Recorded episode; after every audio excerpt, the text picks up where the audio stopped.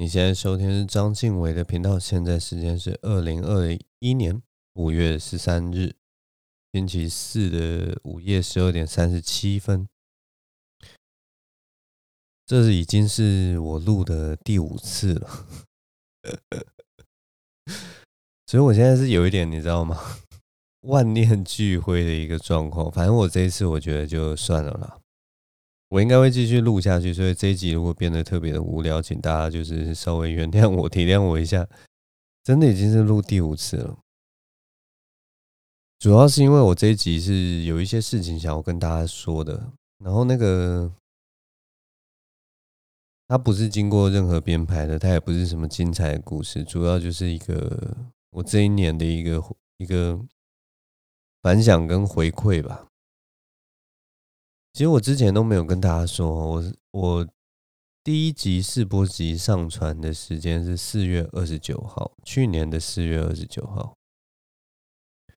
所以我录这个不知道在干嘛的 Podcast，到现在也已经一年的时间了，每一周都有更新，然后每一周时间尽量除了第一集、第二集那种试播集刚开始真的不知道在讲什么之外。每一集都尽量有讲到三十分钟以上，那已经持续了一年了。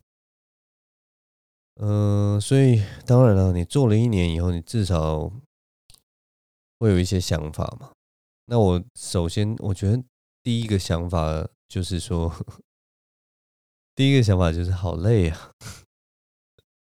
我们其实做这个 podcast 到到中后期的时候，多多少少在某一个阶段的时候，不管是因为呃，工作太忙，或者是说生活上的事情，多少都会变得有点倦怠。而且我们最近就是像我最近也在跟阿秋讨论，阿秋最近也在说，他还是希望能够呃抓到一个主题，他他很想要抓到一个他能够继续讲的主题。因为如果你的像我们这种闲聊式的，我们如果抓生活上的东西，其实是是某方面是无比的自由，但二方面是说。来听我们节目的人会有的时候不知道说，到底可以期待我们讲什么，你知道吗？那个其实我觉得，呃，以长期经营的概念来说是是不利的，就是就是大家不知道你要讲什么，所以就是那个兴趣就会缺缺嘛。那如果你是听其他节目，你至少知道哦，这一集来来宾是主题是什么，大概有点兴趣。会在前五分钟、前十分钟，其实很容易就可以带入。它有一个主题性的话，我们在。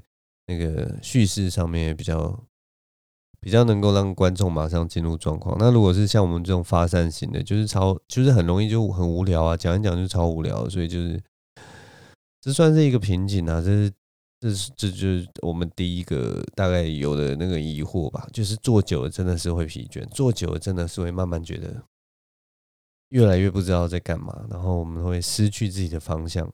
当然，这些节目我们一开始做的时候都是为了我们自己啦。但是后来多多少少你还是会在想要把这个东西做到更好。那更好的那个标准，也许就是有更多人听，或者有更多人支持，有更多人回馈，有更多人留言。很容易不小心就偏到那边去了，所以就它会变成不是像我们一开始所想的，就只是为了自己。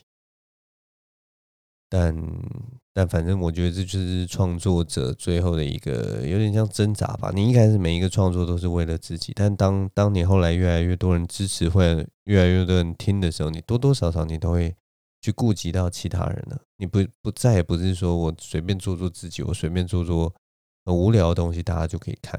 当然，我还是有很多东西都是做自己很爽就好了。但那也是因为就是 现在那个观众的基数也还没。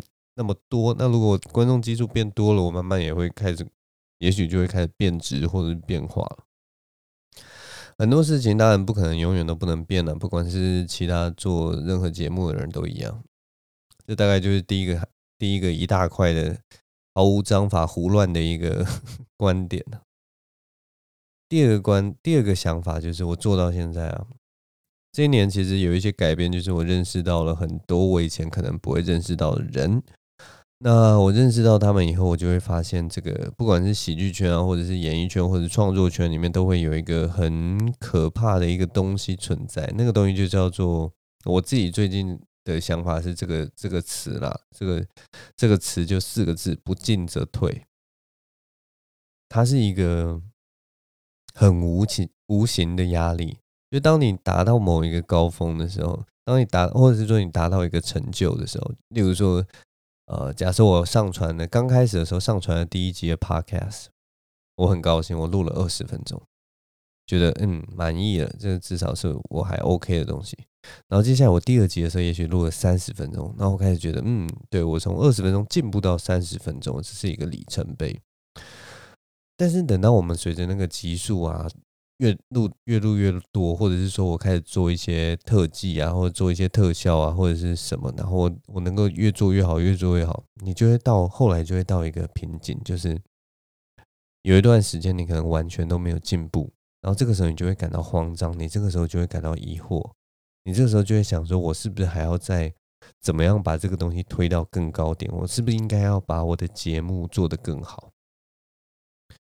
这就是所有创作者的感觉，不进则退。因为我认识了很多很多人，他们每一年其实都都希望自己能做出突破。没有人会觉得说，我今年做到这样，那我明年做一样的事就好了。然后我发现，虽然这是一件我觉得算是某种自我实现的一个。进程也好，或者是说自我突破的一个目标也好，但我也同时发现这个东西会造成非常大的压力，因为每一年你都是做了几乎是最好的自己，那你接下来能推的东西，呃，像以前呃，我好像听过九九 man 吧，一个 YouTuber 还蛮有名的一个开箱 YouTuber 的呃分享，他当时也是说他能够做到的有一。阵子只是把自己的硬体升级之类的，但是他内心还是十分的，就是紧张。那他当然他，他他他后来心态变得很健康，他就试各种的东西，也许会失败，也许会成功。那成功的留下来，失败的就淘汰掉。大概用这种呃比较比较比较，我也不知道。开放的心态去做创作这件事情，那他的心理压力好像就就小很多了。但是我现在目前看到就是，呃，几个我认识的朋友，他们在做创作跟突破的时候，他们所受，对不起，他们所蒙受的那个心理压力真的是蛮大的，所以他们每一年可能都在想说，我明年要干嘛？我明年要干嘛？然后如果有长时间，例如半年，你没有办法做出什么。惊人之举，或者是说跳脱自己的舒适圈的话，他们会感到很慌张，他们脑袋会每每天都在想说：我自己还能做什么？自己还能做什么？我觉得那个状态真的非常的厉害，我只能佩服啦。我真的，我觉得我没可能没有办法做到这件事情。我会很有兴趣的去尝试各式各样的事情，但是我不会，我不一定会想要做到。那么大的更好，他们做的那个突破真的是都是跳跃性的。例如说，今年可能我只做，我不知道，今年我还在做陶艺，明年我就要做太空梭这种感觉，然后明年做太空梭，我接下来我就要登陆火星之类，就是这种跳跃式的。然后你登陆火星，接下来是要怎样炸掉太阳嘛之类的。非常厉害，非常厉害。那当然可想而知，那个压力非常大。当然做到的感觉应该也是蛮爽的。但是它是不是有一个止境的东西，还是它就是一个毫无止境的一个追寻？我到现在我还是看到他们，我还是不知道那个答案到底是什么。不进则退，很可怕，很可怕。然后。再来最后一个，我对于录这个 podcast 的心得啊，是一个对我自己的一个反省吧。因为我我对机器，我对这个镜头，然后我对这个麦克风，对这台机器，对这个电脑讲话，已经也已经讲了一年了。可是我还是觉得我在对这些东西讲话的时候，那个。那个感觉跟跟我跟人讲话还是有一定的差别，而且我一直没有办法跨越那个那个，我也呃就是没有办法跨越那个感觉，你知道吗？因为我我不知道哎，就是我平常跟人类讲话的时候，平常跟一般人讲话的时候啊，我觉得我很大一部分在沟通上是很需要眼神或者是手势的回馈，就是借由眼神或手势的回馈，我好像比较能知道我自己接下来要说什么。也许我想要讲的是这个，但是我也许看到他的反应，我可以改变我自己的讲法，或者说我可以了解，说我用这样子讲话的话，他听不听得懂？因为我这个人就是其实表达能力没有办法那么好，我觉得我我因为不知道，就是天生可能表达能力有点问题，所以我有的时候讲出来的话，讲出来的句子会有偏差。呃，也因为长期我都是用写的，我长期都是用文字在做这个，所以我其实是每次都是写出一个句子，然后可能想说，诶，这个这句话有没有完全表达出我的意思，或者是说它上下逻辑衔接怎么样，然后我再去修整。那可是日常生活中的时候，我讲话就没有办法能这么快的去去处理这件事情，所以有的时候我那个讲的话没有办法那么的一针见血，或者是一句话就打中那个核心。我也许要绕三到四句话，我才可以慢慢抓到。哦，我其实是想要讲这个。所以我觉得这个东西在跟跟在录录 Podcast 真的是一个。对我来讲，真的是练习口条的一个过程啊！就我没有办法好好的表达自己的东西，然后尤其面对机器的时候更没有办法。我总觉得我们在人跟人之间在表达的时候，会借由那个眼神，借由那个眼神去去找到那个连接，你知道吗？当我们两个人找到那个连接的时候，好像其实我们的文字啊，我们所用的语言，我们所讲的话。都可以达到某种程度的一个共鸣，就也许呃，我不知道大家有没有这种感觉，就是你跟你自己的朋友在聊天的时候，然后可能你们只是一个眼神交汇，然后可能或者是只是笑一声，或者一个浅浅的微笑，或者是是讲一句干，对方好像其实就可以几乎听到你四五句话，这种感觉，你完全不用把那个话讲出来。那对我来说，那个东西好重要。那个东西其实对我来讲，那个才是才是沟通的一个很很核心、很关键的一件事情。所以，所以我其实大家不要看我，就是好像是一个就是还蛮会利用文字的人，但是我一直觉得我没有办法好好的用文字去表达我内心想要表达的事情。我一直觉得有很多东西是超越文字的表达方式，然后文字它有它的局限性，我们只能用文字这个载体去接近我们内心最最想要表达的事情，就是往那边接近，然后用各种方法去接近那个东西。这是我的想法啦，然后可能。我也不知道，就是其实就是我自己表达能力有点差了，所以我就一直觉得说，我一直面对这些机器，然后面对这些镜头，然后讲话的时候，我没有办法，我没有办法那么的真诚，我没有办法去讲到我核心，我真正想讲的事情，有的时候真的都在绕圈圈，或者是打官腔的那种感觉。这一点是我非常不喜欢的一件事情，因为我一直很希望能够像很多，就是做 podcast 这件事情，应该是要让人家能够深入的了解你，应该是要很深入的去，呃，能够窥探到你内心真正的想法，而不是那种你给出了一定的样貌，然后你，我也不知道，反正就是我觉得。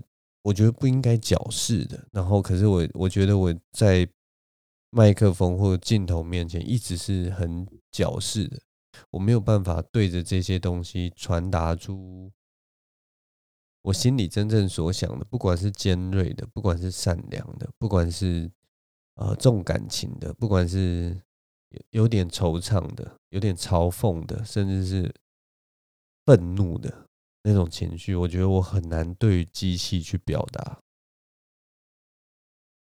当然，可能你要经过长时间的训练了。那至少我做到现在，我觉得我还做不到。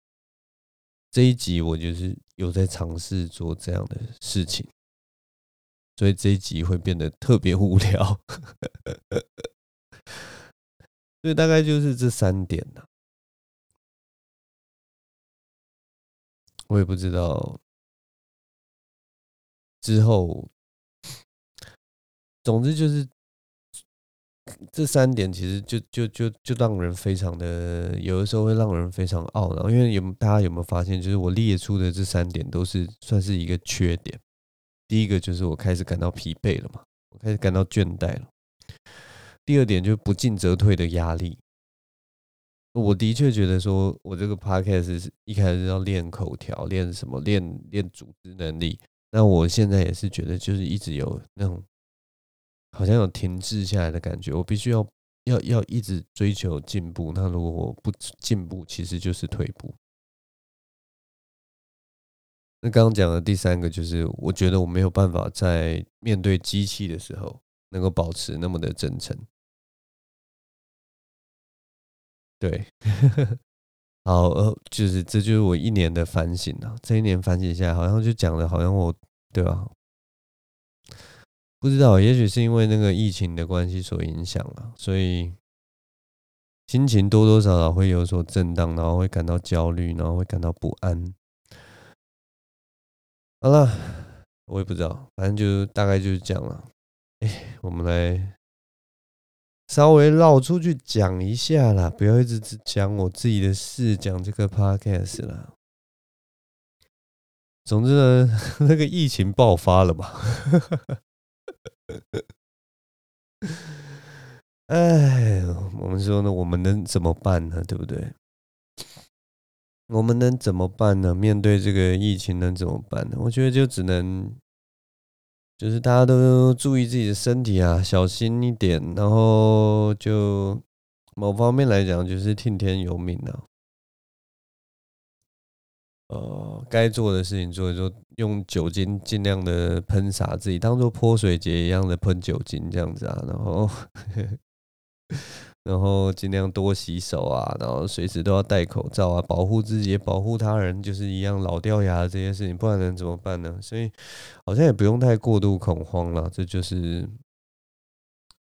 应该是说台湾必经的一条路吧。因为我们之前真的是过得太爽了，那现在如果就是很很不幸运的，就是有一些疫情的产生，那也就没办法，我们就是要全民一起加油，一起去克服了。如果你在那边恐慌啊、焦虑啊，或者是什么，好像也是于事无补的。我们一起努力吧。我那天就是呃去要去咖啡店，然后我就穿着我的那个 Uniqlo 的那个 Airism。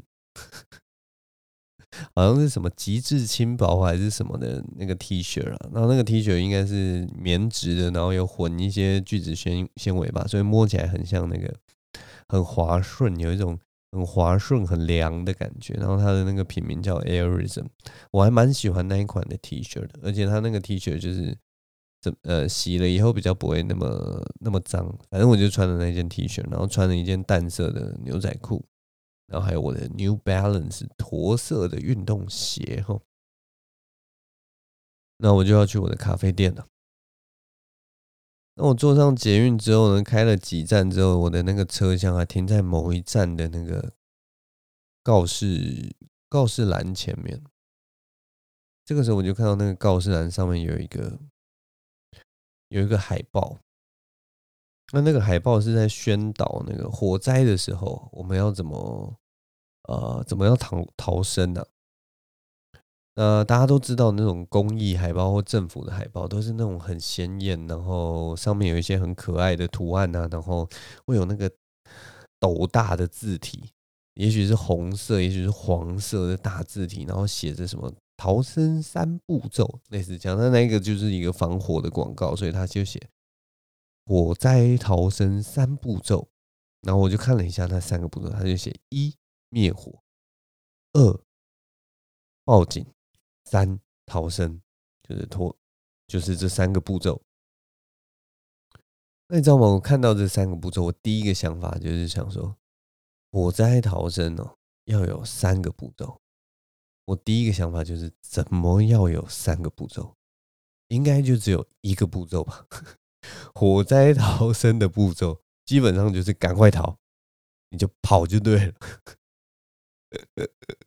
然后人跟还在跟你火灾逃生三步骤，或者你就看到火灾了，然后你会忽然想说：“哦，我要照着这个三步骤，我第一步我要来一个帅气的灭火，我要把这个火灭掉。然后第二个我要报警，我要在灭火灭不掉的时候，我就要赶快打电话起来报警，报一一九，或者是跟旁边的人大声呼叫说这里有火了，赶快跑。然后接下来我。做完了一二项以后，我才要做第三项逃跑。怎么会有这样的人？我觉得火灾逃生三步骤真的是一个太没有效率的一件事情。他真的太没有效率，怎么会有人会想要做这样的事情呢？你火灾逃生一定第一件事情就是 逃嘛，还跟你一二三，不是我，我我的我的意思不是说大家不都不可以做这种很良善这种。这种呃呃，就是主动去，我也不知道这叫什么处理事情的事情。我是说，当然有，一定，一定有人会这么做的嘛。那种人通常就是在班上可能是班长，或者是说很有责任感的人，他们马上就会跳出来做这件事。也许是你，也许就是我的听众，但是我只是想说，如果说我今天是一个，只是兢兢业业过着自己的。小人物，自己是人生的小人物，然后我我也许能力也不强，我手无缚鸡之力，对不对？我连那个可能那个呃呃呃那个那个是什么防防火消消哎灭火器灭火器拿起来，我手也许都在抖的人。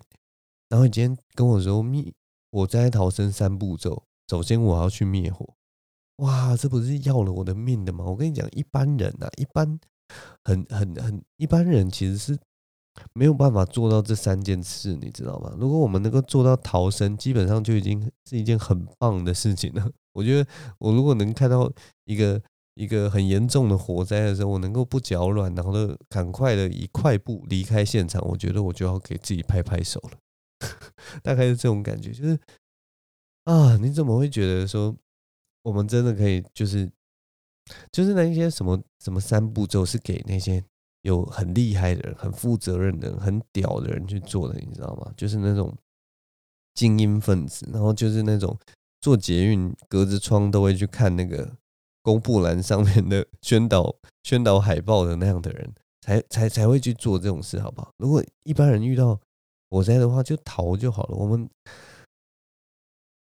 又没有，我们又没有各式各样能力，我们又不是特别的壮，我们又不是平常都有在运动，我们又不是平常都有在跑马拉松或什么练的，把自己的身体练得无比倍儿棒，然后面对各种紧急状况，我们也没有去什么急救训练或什么的。然后你知道吗？我们又不是像那种。什么特勤人员能够利用呼吸把那个加速肾上腺素加快到一百四十的心跳，然后利用呼吸把它降到一百二？我们又不会这些技巧，我们又不会就是朝我们的那个嘴手大拇指咬一个洞，然后把气吹进去，然后手就可以膨膨膨大，不是手就可以放大成五倍大，变成一个超大的气球拳头去揍人那种人。我们又不是什么能力者，对不对？那你今天叫我救火，我要怎么救？我怎么会救？我也许那个光看那个说明书，我灭火器的说明书都还没看完，我就被烧死了，对不对？然后你说要我报警或呼救，对不对？我也许拿起我的电话，我连一一零我都拨不出去，一一九我都不会打出去了，对不对？我搞不好还打成九一一，以为自己在国外，就做这种蠢事，对不对？然后你。所以我就觉得，当我们遇到这种事情的时候，一般人呢、啊，一般人就是其实就是你就是恪守一个概念，就是我们一定要想的一件事情就是 survival。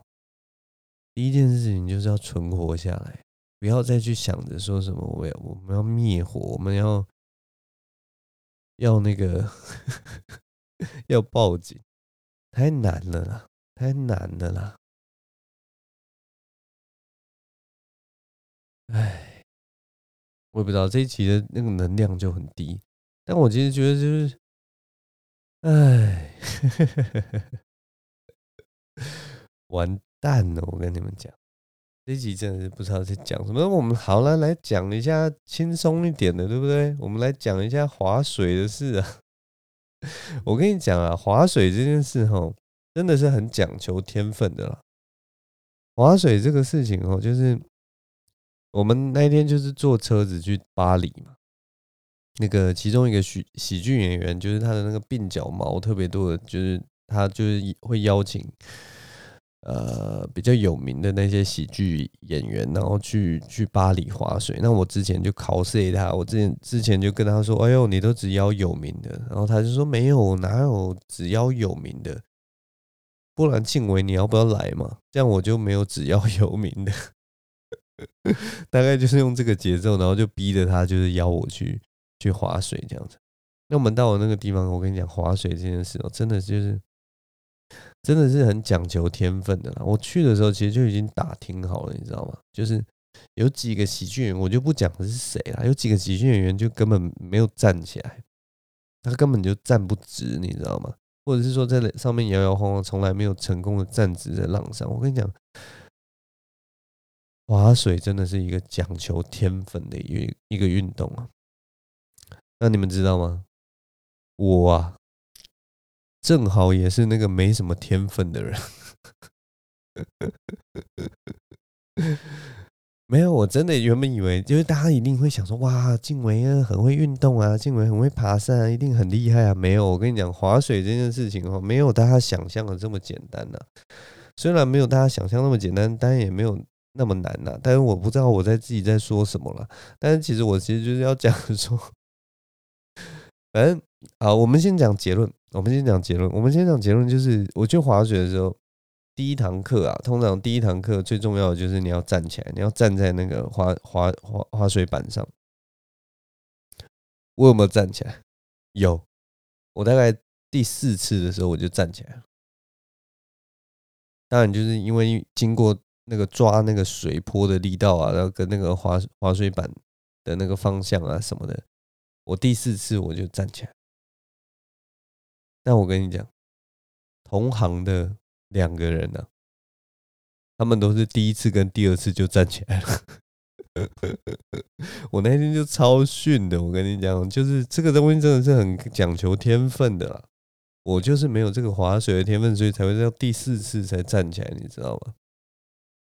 但反正就是好不容易站起来是非常的不稳啊，然后还都还在抓那个感觉，你知道吗？然后等到我好不容易抓到那个感觉之后，我只是想要很平顺的在那个板子上，就是稍微徜徉在那个呃白色的波涛之上，对不对？那个感觉其实还蛮特别的啦。但是结果那个教练因为你可能要赶进度吧，因为我已经花了四次的船，就是光要站起来，然后都。就是好不容易才站起来，然后所以他就开始叫我做一些，就是有点像，呃，反正你已经会会，你已经沉在岸上，所以就他让你试试看一些动作啊，什么，呃，摸头发啊，什么单手啊之类的。结果你知道吗？我就觉得有一种被打鸭子上架，然后就弄得手忙脚乱感觉，是都有做到了，后来是都有做到，但是就是觉得，哎，真的是这样好累呀。我只是想要在浪上面，然后用那个就是感受一下那个呃和风轻轻吹吹拂我的脸庞，然后我迎着风向前的那个快感，就这样而已。其实就我觉得是还蛮舒服的。但我觉得可以推荐给大家，就是如果有事没事，大家觉得周末有空的话，可以去划水。那大家如果说不知道怎么入门的话，大家可以去联络那个巨阳尼哦，你就私讯他。呃，不要说是我在这边说的，但是他这个人哈，就是我觉得就是一个欠私讯的人啊。如果有人问他说：“哎，巨阳，你我也想要去划水的话，哈，他应该也是会很热心的跟大家推荐说：哎，哪边可以划水啊，什么的之类的。然后跟你讲联络方式啊，然后价格大概多少钱，就是大家不要觉得麻烦就去私讯他吧。其实他应该蛮会蛮开心的。总之，这个东西就是一个很讲天分的事情。那如果你说之后会不会去，我其实也觉得蛮开心的。就是如果之后还有机会的话，也许还会再去再去划一下水啊。大概就是这样。哎，我看我 GoPro 是不是没在录？